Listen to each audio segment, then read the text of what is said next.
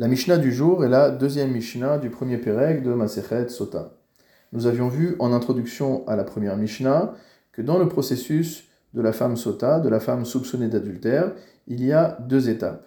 La première étape, et c'est ce qu'on appelle le kinouï, c'est-à-dire que le mari va exprimer sa jalousie, entre guillemets, à l'égard de sa femme.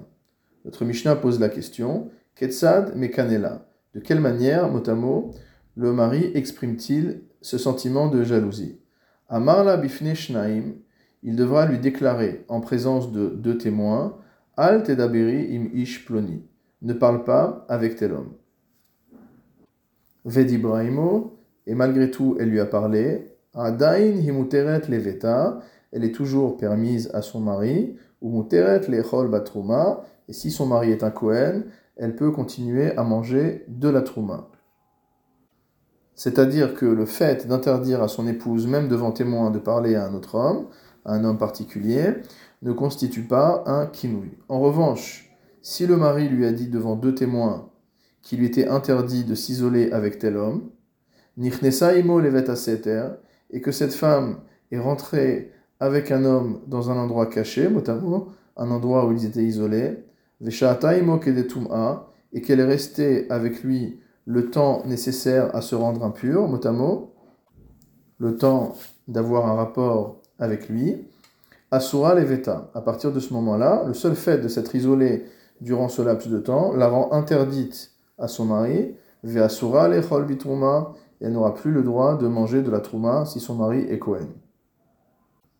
Veimet, que se passe-t-il maintenant si entre-temps son mari est mort? Choletzet velo mityabemet. Si son mari est mort et qu'ils n'ont pas eu d'enfant, alors normalement, elle devrait rentrer dans une relation avec son Yabam.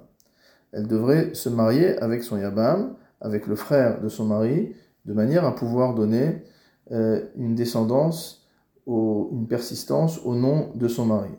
Mais étant donné qu'elle était dans un statut de sota, puisque son mari lui avait interdit avant de mourir de s'isoler avec un homme et qu'elle s'était isolée avec lui, elle ne peut plus se marier avec le Yabam, c'est-à-dire que la femme sota est interdite au Yabam, elle est obligée de passer par un processus de Khalitsa, c'est-à-dire que le frère de son mari lui refusera le mariage, et donc elle sera à ce moment-là permise à tout autre homme.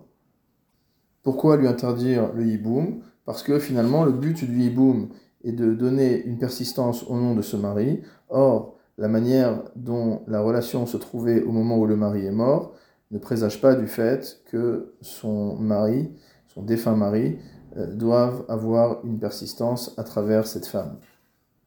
Il s'agit en effet de construire, à Chérivne et Bet Achiv, il s'agit de construire la maison de son frère pour euh, le frère, et donc il ne peut pas construire la maison de son frère, notamment avec une femme qui était soupçonnée de débauche.